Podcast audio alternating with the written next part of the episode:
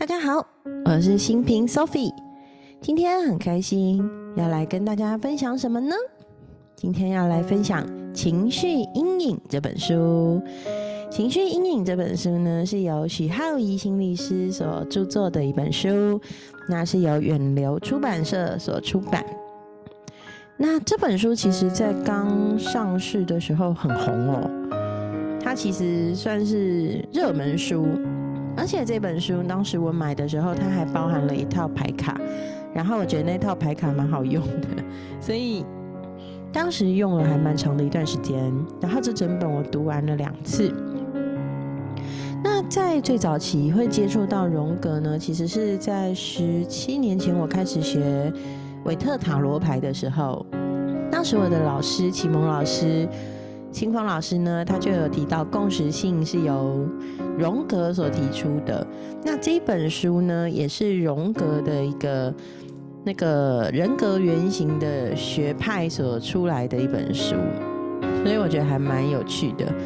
那什么是共识性啊？其实学牌卡的人多少都会知道，然后包含身心灵有很多事情，我们会觉得，哎。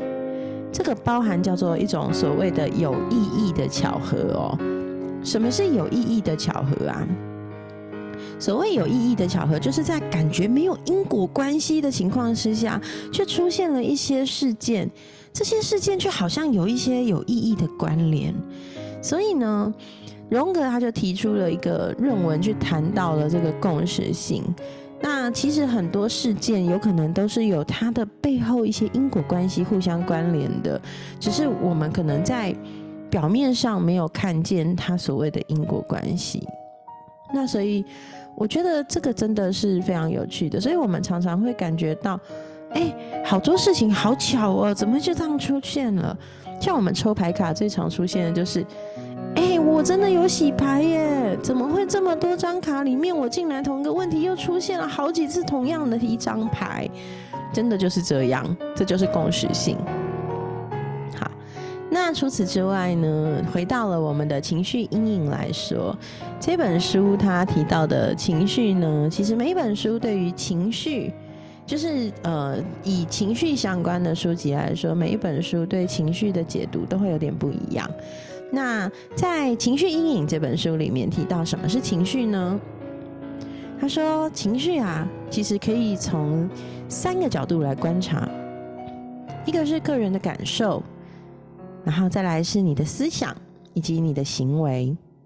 个人的感受，其实首先你可以去想，哎，有时候是不是会有一些生理状况，例如说，哎，心跳加速、手心冒汗。胸口郁闷哦，这都是你可以拿来感受自己心理状态跟生理状态反应的一个方法，去感受到自己的情绪。那除此之外呢？诶，脑袋里有时候会闪过一些念头，这就是想法。再来就是可能我们的所作所为，有时候会有一些行为，其实通过行为也能来体验到自己的情绪哦。那很多人会问说，情绪可以自己控制吗？其实对很多人来说呢，情绪的出现常常是突然的，而且甚至你会觉得没有逻辑，好像在毫无防备之下就突然出现在我们的生活中。那其实啊，像情绪这样子的层面，我们听起来会觉得好像很难自我控制。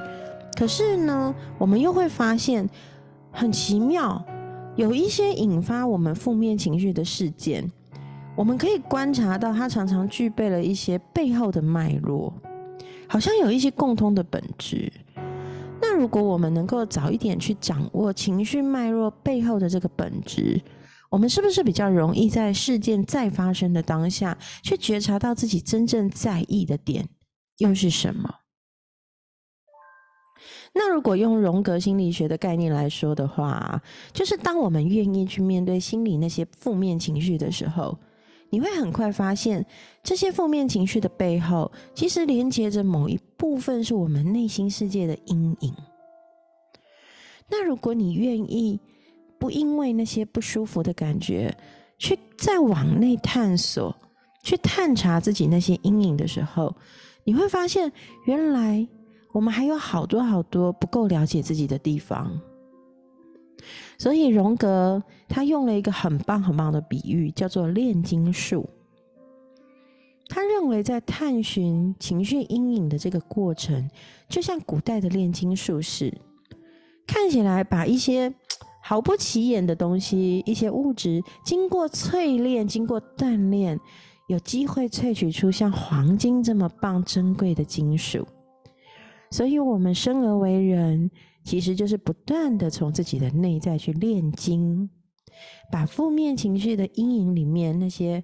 污浊不堪的一些想法、感受跟行为，一次一次的提取到我们意识层面上面来，那我们就有机会接近它、觉察它、理解它、接纳它，把这些负面情绪、这些情绪的阴影，转化为我们身上独特而珍贵的特质。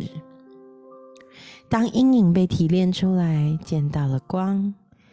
哇哦，那对我们的生命是一种非常非常有价值的滋养。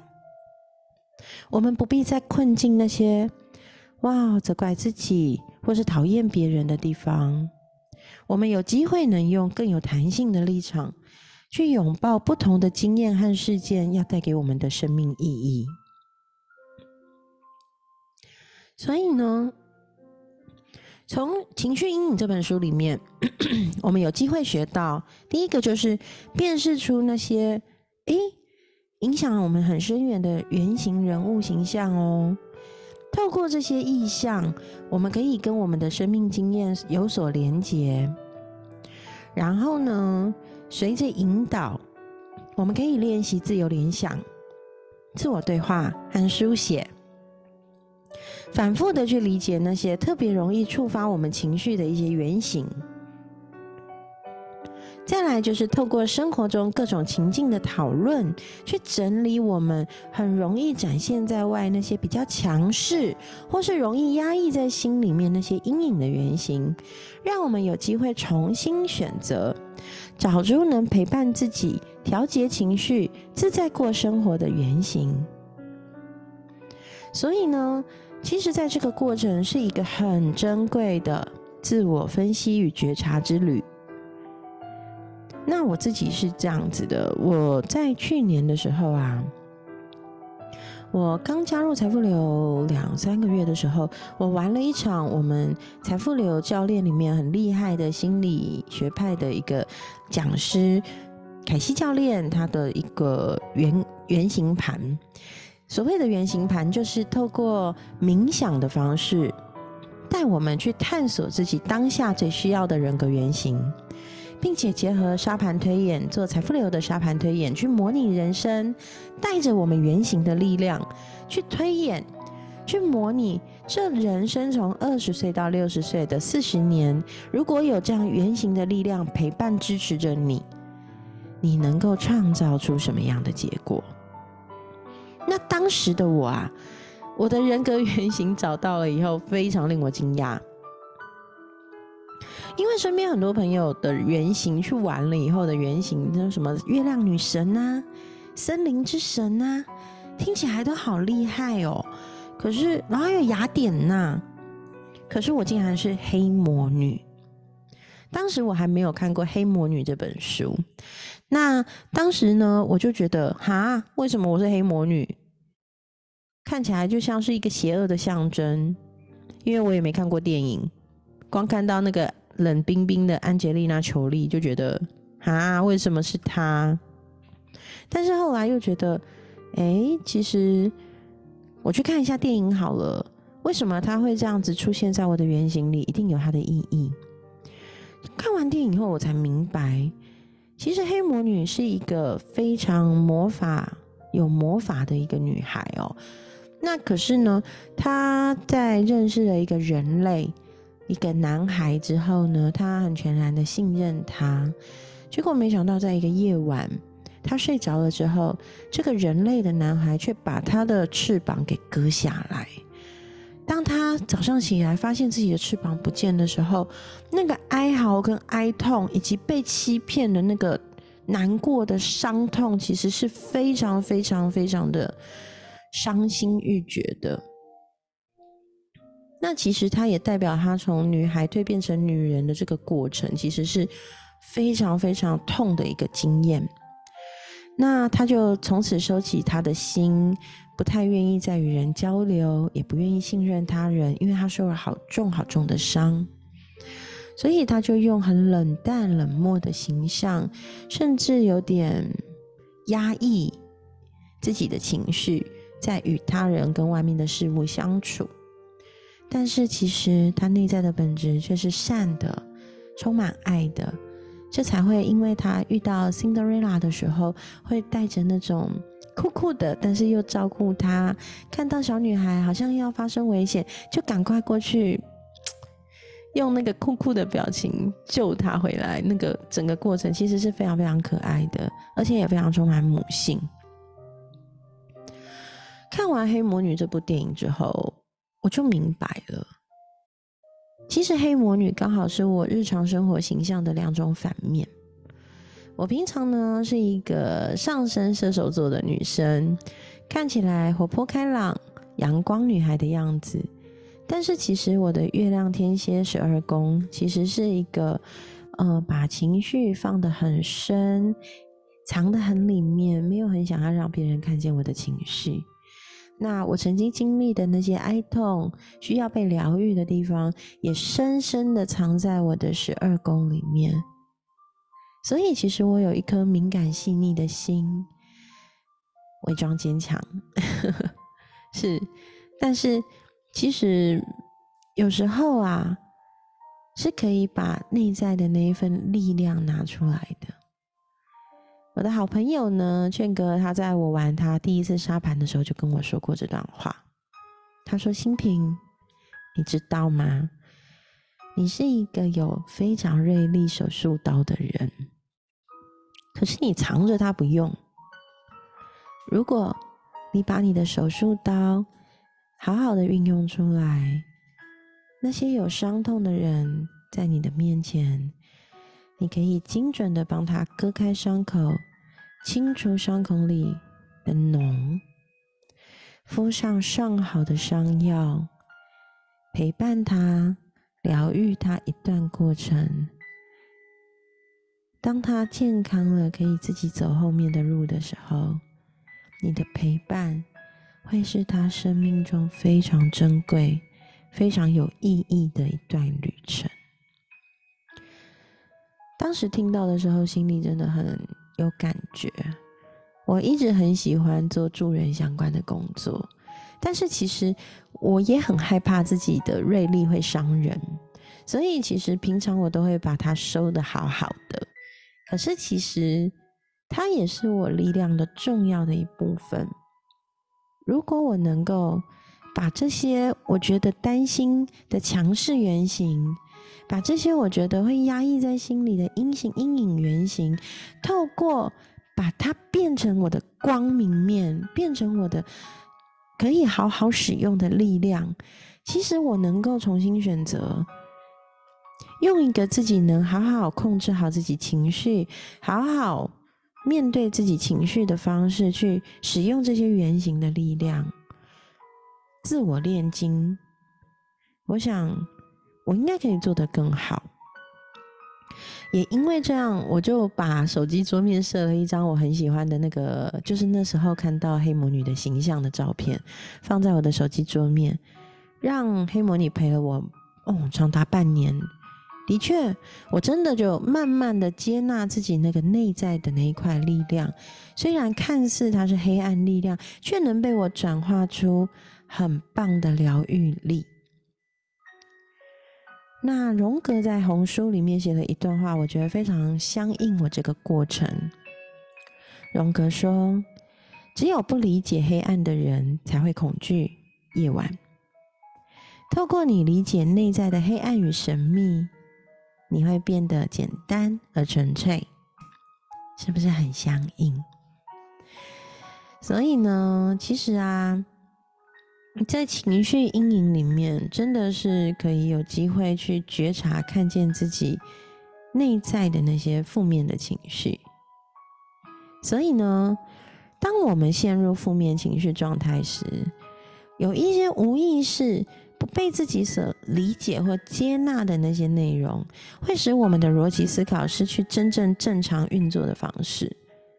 当我们经验到那种不舒服的感受，甚至表现出很情绪化的想法跟行为的时候，往往会把我们自己带到一种无助感里面，甚至可能会做一些事后让我们感到懊恼的行为。那其实这为什么会这样呢？正是因为我们的情绪阴影，它正在干扰我们的日常生活。情绪阴影就像我们心灵深处的那些杂质。那无意识的时候呢，这些杂质跟现实的一些生活模式啊，或是刚好出现的一些事件会互相碰撞，那就会引动我们内在那些很特定的情绪反应。所以，其实如果能够明白自己的情绪阴影是怎么搞的，怎么发展出来的，其实我们就有机会去面对它。那在《情绪阴影》这本书里面有提出四种情绪阴影会发展的方向，它会怎么发展出来？其实第一个就是情绪阴影往往会重复过去的情感经验，呈现在现在的人际关系中，所以可能像是哎，我每次以前都会跟我先生讲啊，哎，你不要给我压力那么大好不好？你知道我压力很大，可是其实他可能只是形容或是叙述。整个事件的本身根本没有造成什么压力，而我自己投射了那个你来跟我讲这些话，好像是要给我压力的那个过程。所以其实有时候这就是一个过去的负面经验被应用在现在的人际关系当中。除此之外呢，情绪阴影也会让我们在跟人相处的时候有某一些信念上的坚持，例如说，哎，过度追求完美是因为害怕犯错。那我就会对于追求完美很坚持，可是其实我可以放松的，人不一定要完美，但是更重要的是在过程里面有没有一次一次的超越自己，所以这个部分也是。再来呢，情绪阴影有时候会让我们在跟人互动的过程中出现一种难以控制自己的自动化行为，简单说就是惯性。我们可能会很惯性的、自动化的回应了一些，其实根本没有经过脑、没有经过思考、没有经过重新选择的一些行为。那第四个是情绪阴影，经常让我们会反复陷入对某一些特定事件、特定主题的恐惧感里。可能像是最有趣的啊，老公买了一束花回来，老婆会问说：“你是不是做了什么亏心事？”为什么你要讨好我？可能老公真的没有想那么多，诶，纯粹就是今天经过了花店，看到一束花很美，所以想要送给另一半一个美好的夜晚。所以其实这就是对特定主题的恐惧感。所以呢，当我们开始去觉察到情绪阴影之后，我们就有机会把它拉出来，反复思考，去想办法把它转化成正面的力量、正向的力量。所以呢，我觉得这是非常有趣的。所以透过一些方式，例如冥冥想啊，或是透过书写，是很有机会去让我们去看见，哎，我可能有这一个情绪阴影的原型，也有可能有一个光明的原型。那这些过程其实是很珍贵、很珍贵的。所以我觉得，嗯，探索自己的原型这件事情是还蛮重要。好，那其实呢，原型有好多好多种哦。那我们可以在书中看到有很多啊，包含像是受害者原型啊、迫害分子的原型啊，或是像是小孩原型里面有很多那么内在的那个孤独小孩呀，还有很多的部分。那也有像小丑这样的原型，就是我们对现实世界的一个欲望。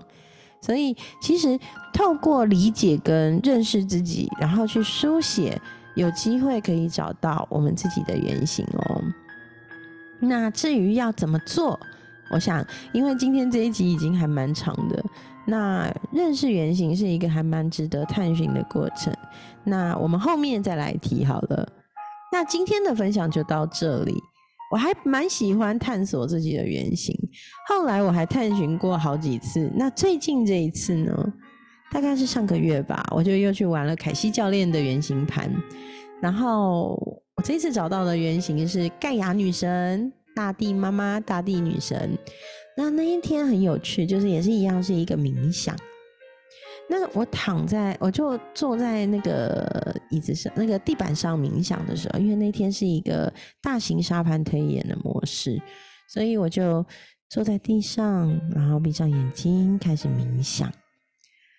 很有趣，冥想中就出现了一个长发金发的女人，那个有点微微卷曲的金发盖住了她的脸，露出了她的眼睛。他斜斜的倚靠在树干边，张开眼睛对我说：“新平啊，放松，你放松就可以得到你想要的。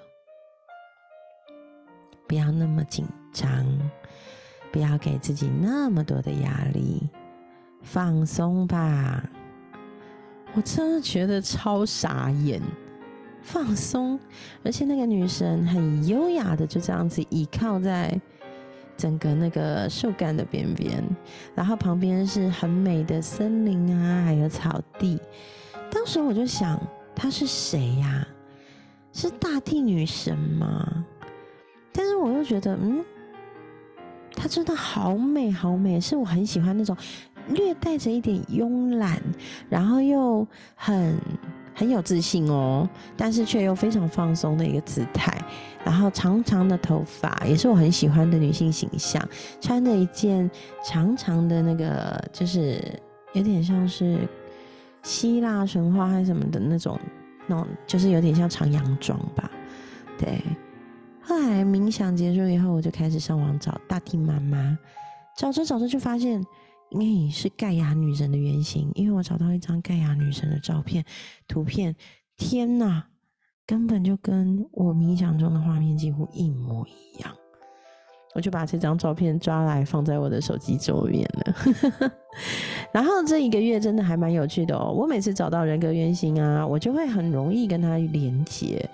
然后我这一次真的就是遇到。哎，我这一个月相对的对很多工作上的事情，比较能用放松而有自信的心去面对，不再那么紧张或是担忧，也不会一直过度的准备好。就是我是一个超前部署的人嘛，很容易过度准备。对，但是这一个原型出现之后，我就发现真的哎，我好像慢慢慢慢的更放松，然后也相信自己可以做得好。嗯。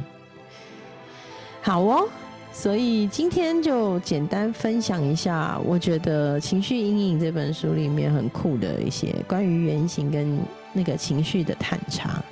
那我觉得每一个原型它都有光明面跟它的阴暗面。